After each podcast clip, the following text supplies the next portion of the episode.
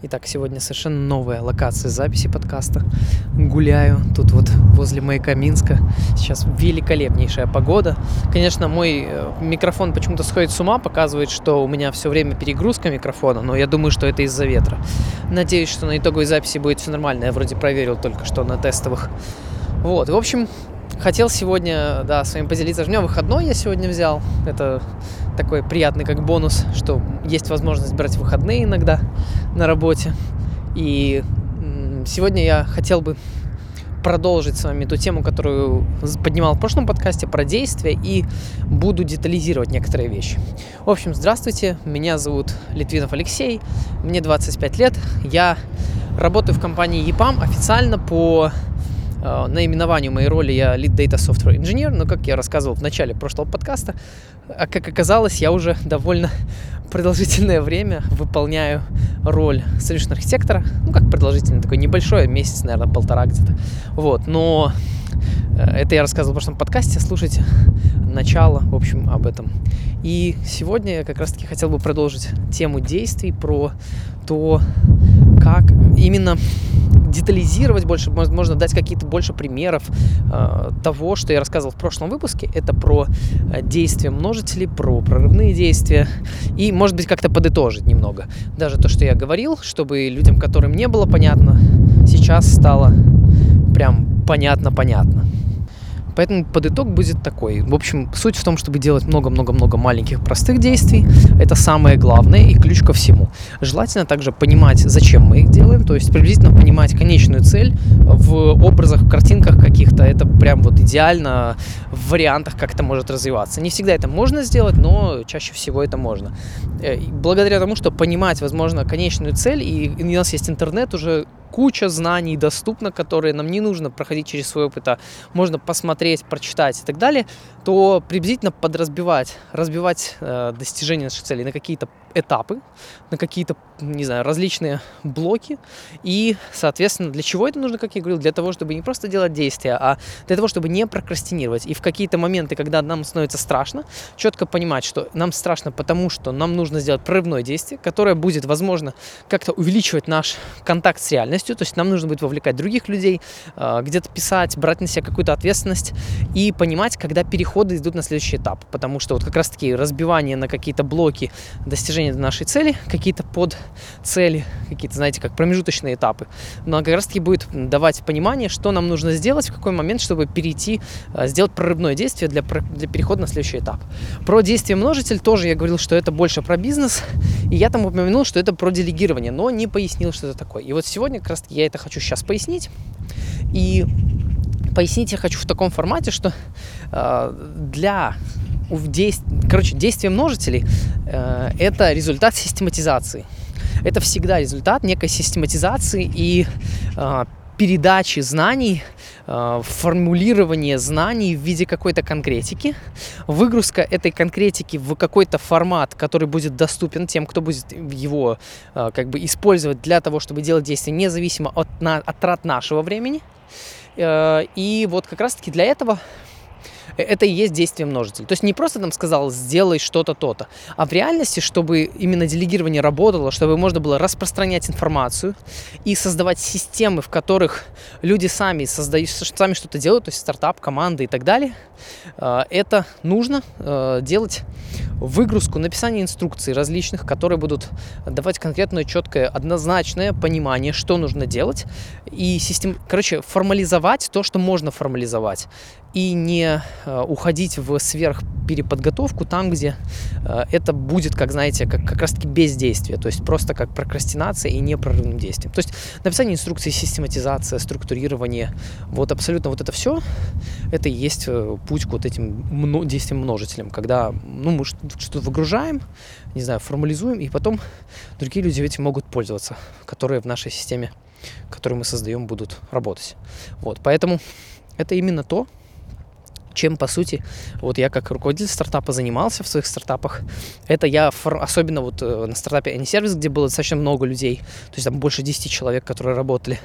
Там нужно было четко формализовать, структурировать, создавать для них среду, то есть, знаете, как из хаоса, из э, абсолютно ничего создавать некие понятные каналы коммуникации, то есть там мессенджеры э, какие-то, чтобы они использовали, как их использовать, то есть, возможно, какие-то где-то сказать, чтобы так, тут запишите обязательно, как вам обращаться, ваши имейлы, э, вот здесь там мы храним знания, вот тут, то есть выгружать из своей головы то, что кажется как по умолчанию, для того, чтобы это бы можно было систематизировать и чтобы это можно было размножить, чтобы не, были, не было, знаете, как это, уникальных каких-то знаний, которые есть только у меня в голове, а также и знания, которые есть у других людей, которыми они могут пользоваться. Вот это и есть как раз-таки, э, то есть, по сути, э, действие множителя – это не только делегирование, это еще и э, контроль, это написание инструкций, это систематизация и выгрузка знаний куда-либо, и обучение людей, э, во-первых, где смотреть, что смотреть и как, э, как на это реагировать. То есть какие фильтры, какая роль у них,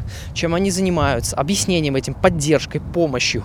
Это уже мы уходим в этапы делегирования, скажем так. Но это отдельная тема, я думаю, что я ее тоже здесь сейчас раскрою, так минимально, э, и даже, может быть, помечу это в, написано в названии это про то, что при, э, знаете, как классическом делегировании э, считается, что, ну что там, э, задачу сформулировал и передал. Только, то есть два этапа. Это формулировка и передача. На самом деле, на самом деле, у этого есть четыре этапа. Это э, формулирование описания задачи, это передача задачи. Дальше это поддержка во время выполнения э, человеком, который выполняет задачу, поддержка его. Э, четвертый этап – это э, по-английски называется self-appraisal, или можно еще сформулировать как э, некое, как это сказать, э, некое изучение того, что было сделано. То есть, знаете, как, какие уроки были выучены, что мы на этом, как бы, что на этой коммуникации мы приобрели во время этой коммуникации, во время делегирования. Потому что каждое делегирование – это способ обучения и совершенствования. И если рассматривать каждый, каждую задачу, которую вы делегируете, как лучший, вообще самый лучший способ обучения человека, с которым вы работаете, и обучения себя, как работать с этим человеком, и вообще как работать с другими людьми в том числе, то э, тогда делегирование становится ну просто магическим каким-то даже инструментом, не, ну не в каком-то эзотерическом смысле, а просто в том плане, что оно очень много дает.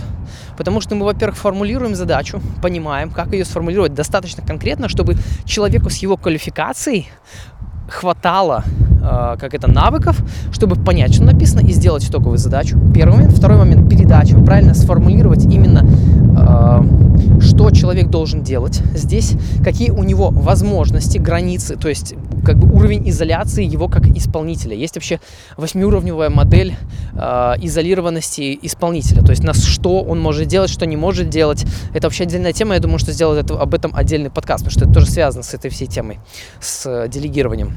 Третий этап, когда э, поддержка. Это отталкивается, опять же, от уровня изоляции э, исполнителя, который мы, грубо так образно говоря, присвоили человеку. То есть сказали мы ему так, если очень кратко, что может ли он самостоятельно принимать решения, выбирать опции какие-то из поисковых, которых он найдет. Должен ли он к нам приходить, говорить о результате вообще, или должен приходить о результате говорить только в случае неудачи, или он должен к нам приходить, и мы уже сами делаем. То есть он к нам приносит только результаты исследования. То есть это целая отдельная огромная тема. Вот. И четвертый пункт, как раз таки благодаря которому делегирование такой супер мощный инструмент для действий множителей, это обучение, это то, знаете, как под итог некие выводы, чего, чего человек выучил, что мы поняли в результате этого взаимодействия с человеком при делегировании, а, что сам человек понял, какой урок, грубо говоря, какие уроки были выучены, какая логика, что было бы сделано иначе в следующий раз. И это очень важно, потому что этот инструмент, вот если это так делать, то каждое следующее взаимодействие с человеком будет в разы легче, в разы эффективнее с точки зрения итоговой работы. Потому что, если кратко сформулировать, что такое действие множитель, это некое действие, которое за одну единицу нашей работы приносит x множитель какой-то действий, э, э, единиц действия в итоговом результате.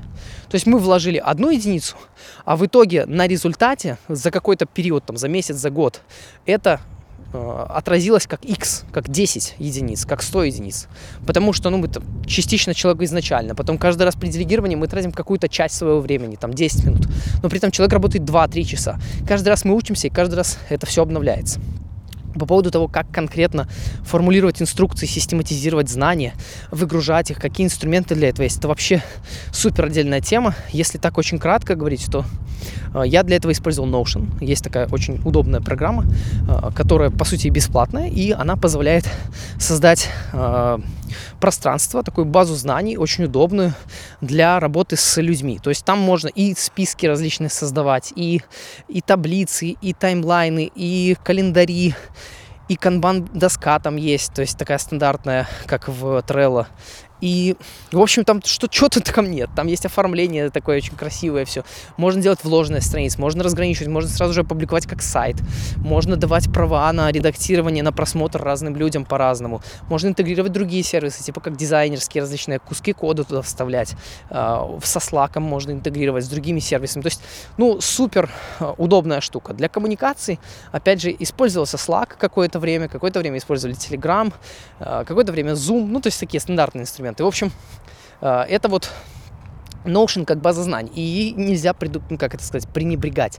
Если вы хотите систематизировать ваши... Если вы хотите делать действия множителей, чтобы результат как бы за одну единицу вашего времени было принесено 100, там, 10, 1000, сколько угодно, единиц работы итоговой в, к, по достижению к цели – чтобы было внесено этих 100 действий, то тогда нужно эти знания выгружать из головы.